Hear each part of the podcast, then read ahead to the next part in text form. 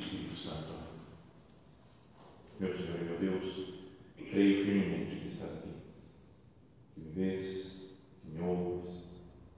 Adoro-te com profunda reverência. Peço-te perdão dos meus pecados e graça para fazer com fruto esse tempo de oração. Minha Mãe Imaculada, São José, meu Pai e Senhor, meu anjo da guarda, intercedei por mim.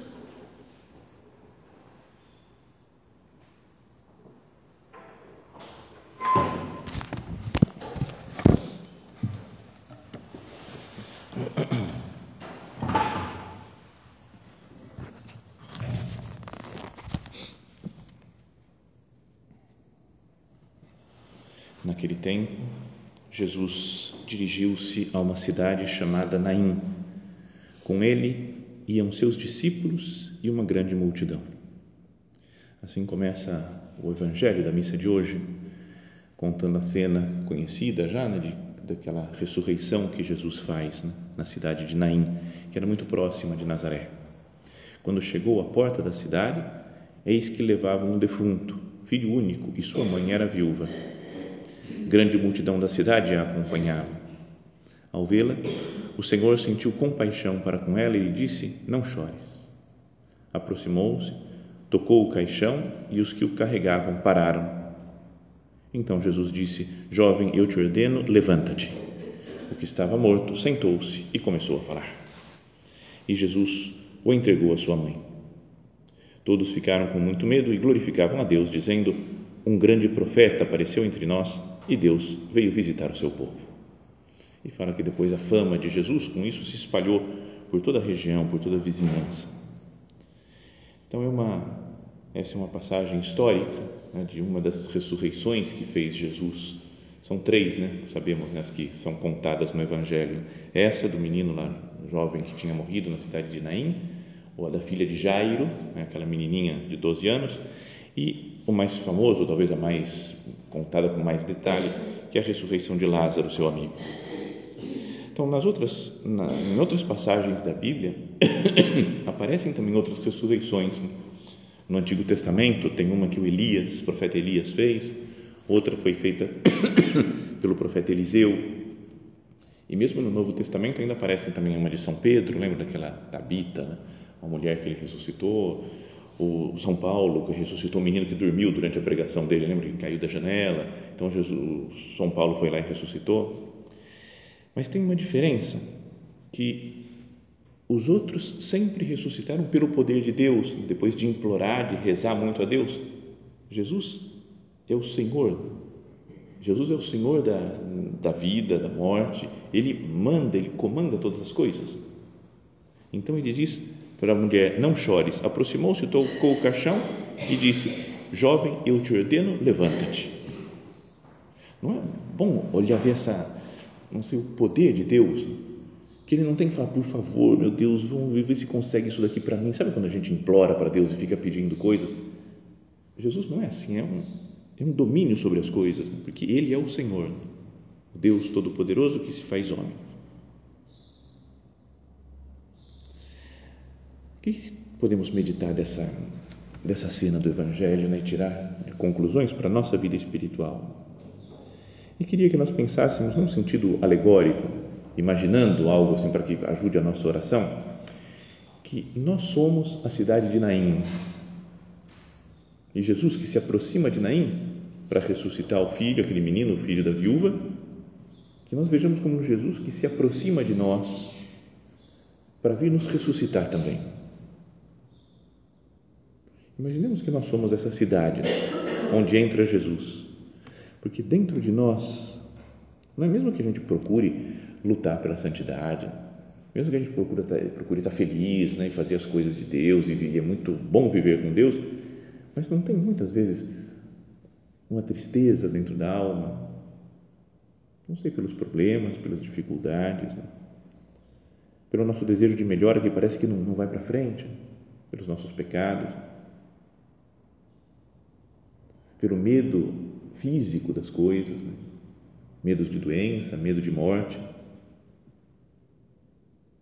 Então, dentro da nossa alma existe né, a morte, existe a tristeza, existe o pecado.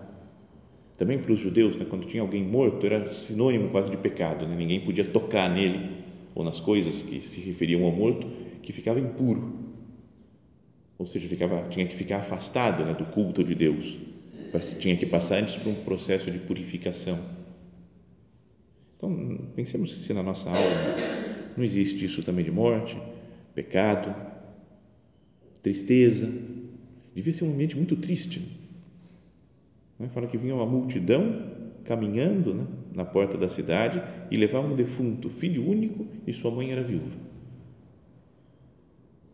Pensemos na situação, no sofrimento da, dessa mulher, que era viúva, já tinha perdido o marido, agora perde o filho único E sobre esse ambiente fúnebre, esses dias estava lendo uma coisa, um comentário de um padre que faz, fica estudando a Bíblia, fazendo comentários exegéticos sobre as passagens da Bíblia, e ao falar disso daqui da morte, de como começou a explicar como eram, como eram os enterros em Israel. Então ele cita alguns documentos e diz um deles, fala assim, ó, até os mais pobres em Israel devem alugar não menos de duas flautas e uma carpideira. Então tem que ter no, pelo menos isso alugado, né, para ter o, o, um enterro digno, mesmo as pessoas mais pobres. E fala, prévio ao enterro e como recordação de costumes antigos, eles executam a keriá, um corte dado na roupa exterior dos familiares mais próximos. Depois vem o lavado ritual, tororá, que chama, e é colocado o morto numa mortalha de tela branca, por vezes se pronuncia um discurso recordatório. Aí fala assim, ó, no cortejo para a tumba, o séquito era formado pelos familiares mais próximos, amigos e conhecidos, acompanhados pelos flautistas e carpideiras. E aí fala o que elas são essas mulheres aqui. Estas, esse nome vem é derivado do verbo carpir, que significa também lamentar-se, murmurar, chorar, queixar-se. E também do verbo vem o verbo capinar, Sabe quando o pessoal fala, vai carpir um lote, filho, que precisa, né? então de, de capinar. E aí fala, a carpideira era uma mulher profissional que, mediante pagamento previamente combinado, chorava um defunto alheio, sem nenhum sentimento, grau de parentesco ou amizade com o defunto. Que, que tem a ver isso né, para a nossa meditação? É, é, talvez seja uma viagem mental minha, mas a carpideira que chora sem sentimento nenhum, porque estão pagando para ela, podia ser uma imagem quase que da alma tíbia. Tem uma pessoa, tem coisa morta, mas eu falo, não tem sentimento nenhum.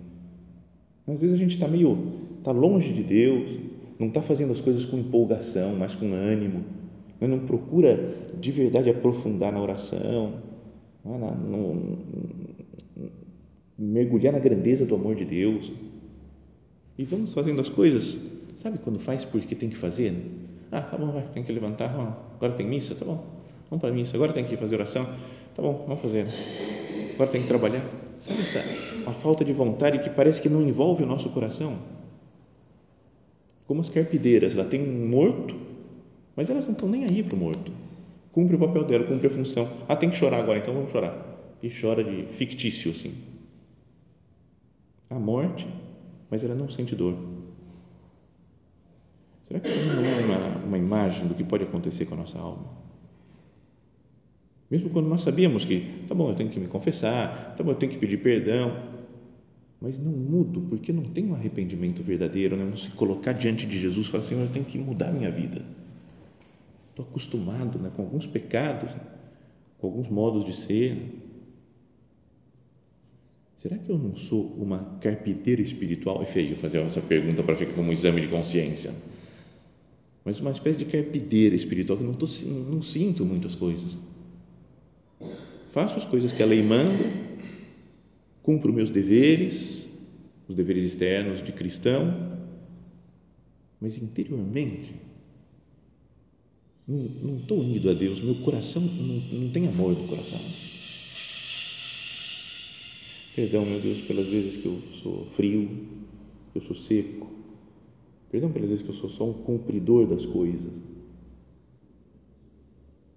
Perdão, Senhor, me converte, me muda. Lembra quando o nosso padre falava, Senhor, dá-me o amor com que queres ser amado. É isso que nós queremos pedir, Senhor, me faz, me faz te amar do jeito certo, do jeito que você quer ser amado, me, me concede esse amor. Que eu não tenha na minha vida essa, esse ambiente da cidade de Naim, de morte, de tristeza, de pecado e ainda mais com essa, esse pouco sentimento do pecado e da morte, como as carpideiras lá que faziam um trabalho profissional só. Então essa é a situação da cidade de Naim, de tristeza, morte pecado. Pode ser às vezes, né, em algumas épocas, a situação da nossa alma, mas é o momento quando chega Jesus e vê a situação Ao vê-la, diz assim, né, Jesus olhando para essa mulher, viúva sobretudo, mas olhando para toda a cidade, todo o ambiente, fala: ao vê-la, o Senhor sentiu compaixão para com ela. Jesus sentiu compaixão. E aqui de novo é aquele verbo que já falamos outras vezes em outras meditações, no original, que é splanknizomai. É super legal, não é? Só, só a pronúncia assim já é legal, né? splanknizomai que significa splank, são as vísceras, né? o, o, interior nosso, acho que especialmente o útero das mulheres. Então é, sabe uma, é como que uma dor que sai de dentro, assim, como um amor que uma mãe tem pelo filho, uma coisa que é visceral. Não é só, ah, bom, Jesus ficou com um pouco de pena. Ele sentiu como, sabe, como se fosse um, um, a cidade toda como filha dele, que ele precisa resolver o problema, que é, que é acertar a situação mãe.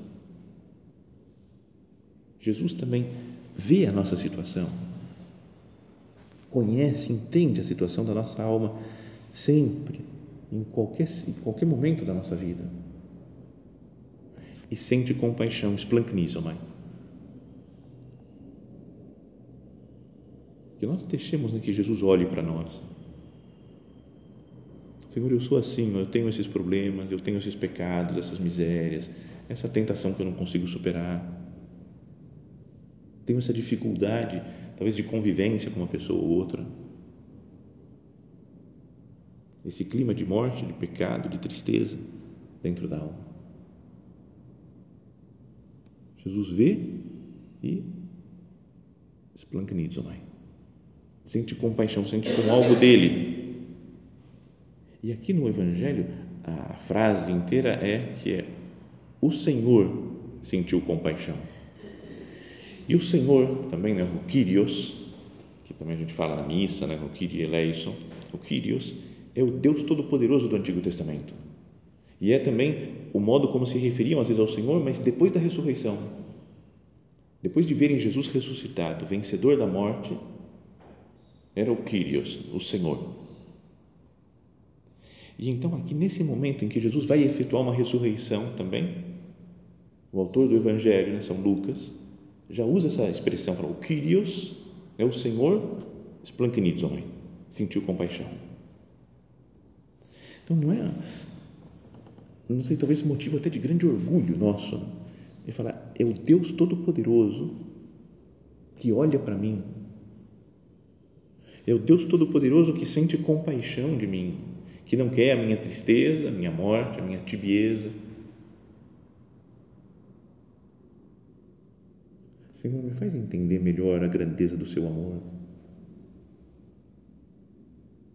Me faz sentir mais, mesmo como eu sou de fato objeto do seu amor.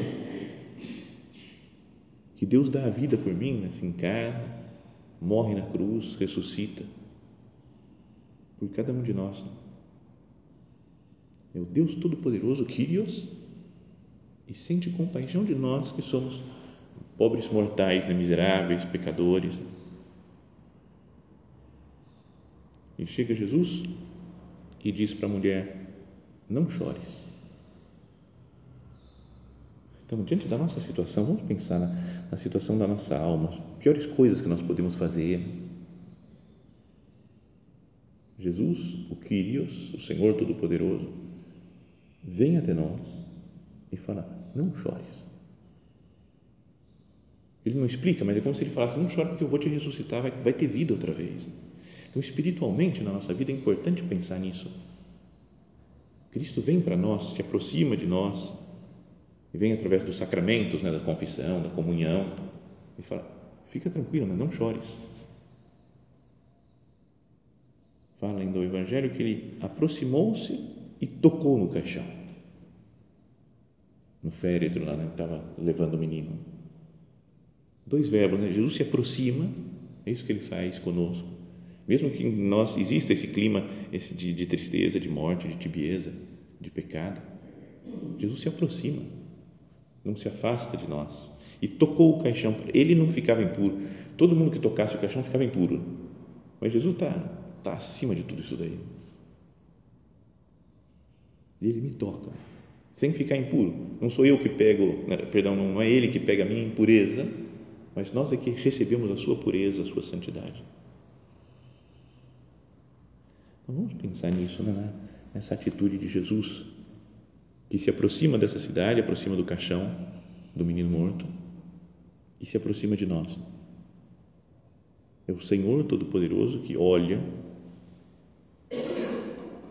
entende a situação. Então pensa, Jesus olhando para a nossa alma, Ele olha para nós, entende a nossa situação, acalma, não chores, para que nós não deixemos levar né, pela, não sei, pela correria, pela agitação, pela preocupação espiritual com as coisas. Se aproxima, Jesus vem a nós, nos toca. Olha, acalma, aproxima, toca. É uma atenção, podíamos dizer, pessoal de Deus para cada um de nós. Né? É importante, né? Como é importante na vida esse sentir-se amado, sentir-se olhado por Cristo, acalmado por Cristo. Senhor, que eu não me esqueça de que você está sempre do meu lado e sempre se aproxima, sempre usa a sua misericórdia. Não foi no domingo passado? Agora meditamos nisso, né? na, na misericórdia de Deus, a parábola do filho pródigo, da ovelha perdida, da dracma perdida. É um Deus que se preocupa conosco.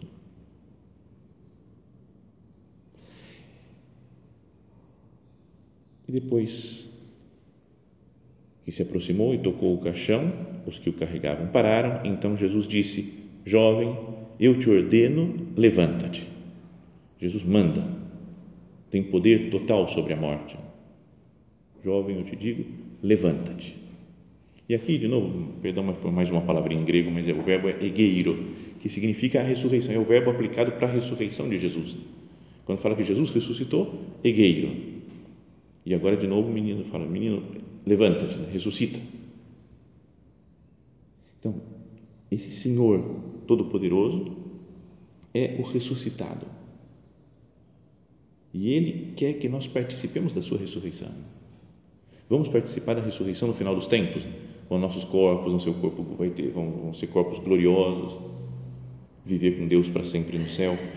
Mas já né, aqui na terra, pela vida sacramental, pela proximidade com Cristo. É como se ele fosse falando: ressuscita já. E a gente vai ressuscitando continuamente na vida. Cada conversão nossa, cada vez que nós saímos do pecado, podia ser visto como uma nova ressurreição. Passo a viver a vida de Cristo. Ele que é a vida em si, que tem a vida plenamente, me transmite a sua vida Jovem, eu te ordeno, levanta-te. O que estava morto sentou-se e começou a falar. Isso daqui eu acho meio estranho essa frase aqui, porque não é, não é meio esquisito que ela sentou e começou a falar. Do que, que o cara foi falar, né? Não é? Sei lá, ô pessoal, voltei, mas será que ele sabia que tinha morrido, que não tinha? Sei lá, né? Não é? Eu, eu sempre achei meio estranho, falei, do que, que o cara, que tema que ele tinha para conversar, né? Não é? Podia ficar só olhar para Jesus, agradecer, né? perguntar o que está acontecendo. É? Então ele começou, imagina ele batendo papo já depois de, de ter ressuscitado. Mas acho que dá para também entender num sentido espiritual, se estamos pensando né, nesse sentido alegórico assim dessa passagem do Evangelho, que também quando Jesus nos ressuscita, quando nós somos misericordiados por Cristo, quando somos perdoados por Ele, a gente deve falar dele para os outros também. Fala, Jesus me salvou. Eu estava nesse ambiente de, de morte, de tristeza, de tibieza, de pecado. E Cristo me salva cada vez que eu confesso, cada vez que eu, não é que eu, que eu me aproximo dele na comunhão, cada vez que eu peço perdão para o Senhor, é? a gente deveria se encher de alegria e sair transmitindo alegria para as pessoas. Lembra aquela história que o padre contava, Dom Javier, contou algumas vezes em, nas últimas tertúlias, assim, nos últimos anos da vida dele, de uma senhora velhinha, não sei se era supernumerária, mas que ela foi confessar numa igreja, chegou lá, entrou no confessionário e começou a falar, falar, falar, falar, falar, viu que o padre não respondia nada, Aí ela saiu, olhou e o padre não estava lá, não tinha ninguém no confessionário, então confessou para o nada. Então ela saiu sozinha, rindo, e falou: meu Deus, como eu sou burra, eu estou velha, pelo amor de Deus. No dia seguinte, apareceu uma moça e falou para ela: Eu decidi me confessar.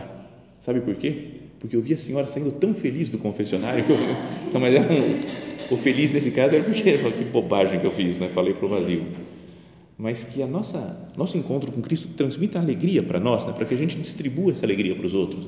De fato, fala, fui perdoado por Deus. Mas, todo mundo tem seus amigos, amigas que, que alegria, eu confessei, fazia muito tempo que eu não confessava.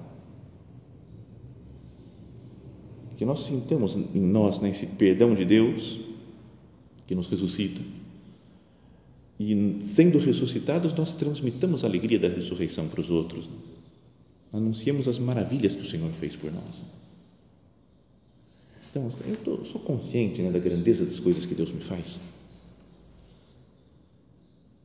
Pensemos nisso daqui. Quantas vezes a gente confessa? Quantas vezes a gente comunga? Né, quantas vezes meditamos na palavra de Deus? Quantas vezes numa oração Deus mostra alguma coisa para nós? Alguma coisa legal, bonita? A gente devia ficar não sei, curtir esses momentos né, de alegria com Deus, para depois evangelizar, né, para fazer apostolado, para levar a palavra de Deus para as pessoas. A vida com Cristo deve ser uma vida de ressurreição, de vida, uma vida vida, que seja alegria né, que nós transmitamos aos outros. Isso foi até uma ideia que o Papa João Paulo II fez uma vez quando acho que esse daqui era o Evangelho, também não sei se era numa missa ou num desses no Ângelos ou numa audiência de quarta-feira, mas um comentário uma vez do Papa João Paulo II, ele falava: reparem que no começo dessa cena aparecem duas multidões.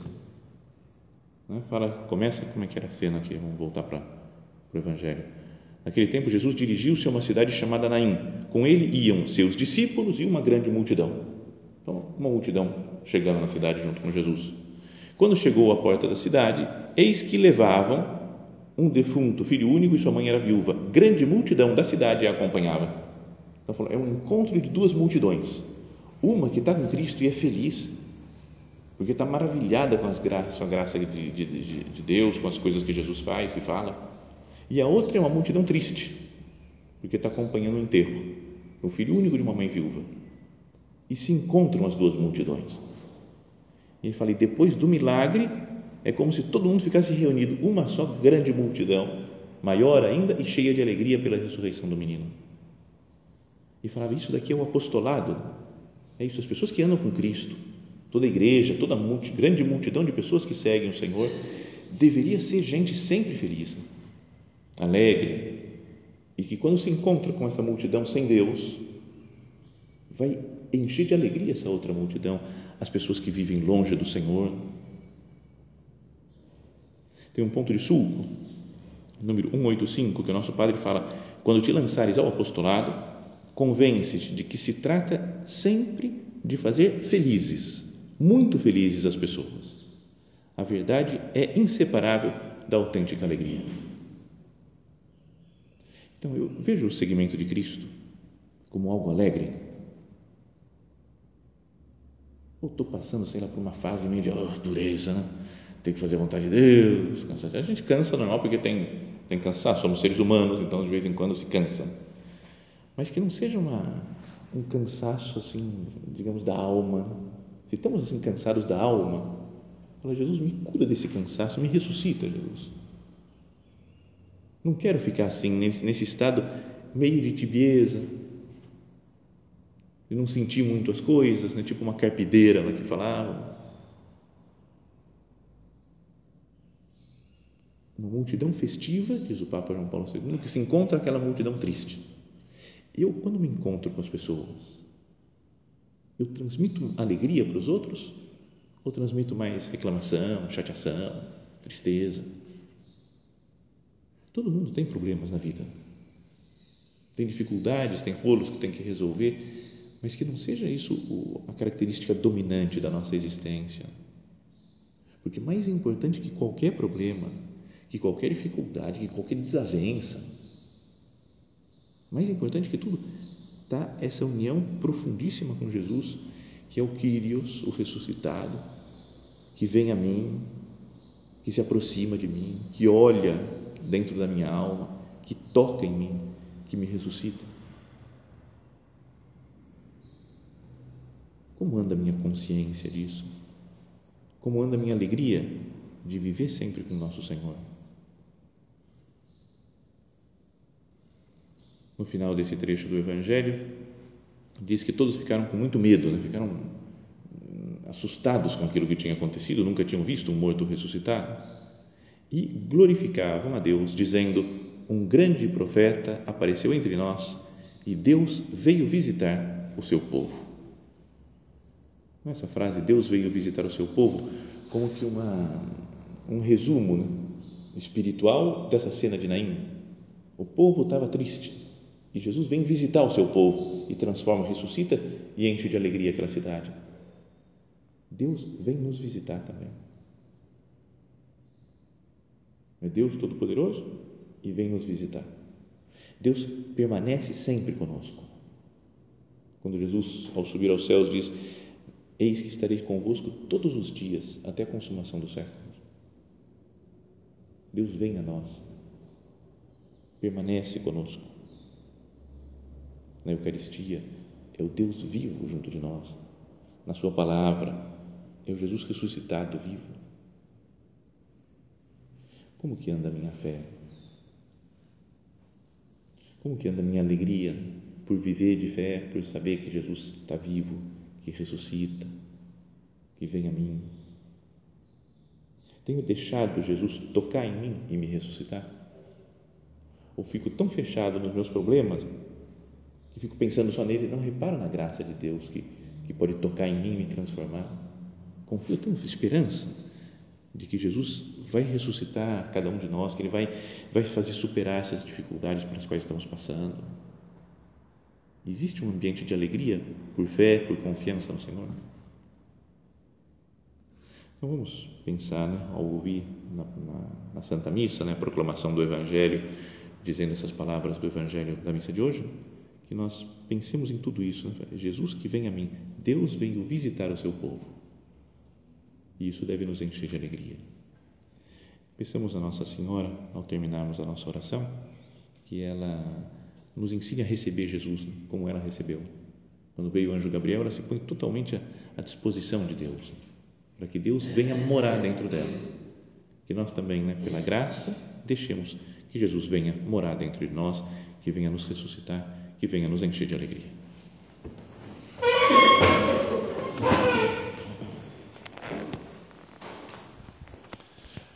Dou-te graças, meu Deus, pelos bons propósitos, afetos e inspirações que me comunicaste nesta meditação. Peço-te ajuda para os pôr em prática. Minha Mãe Imaculada, São José, meu Pai e Senhor, meu anjo da guarda, intercedei por mim.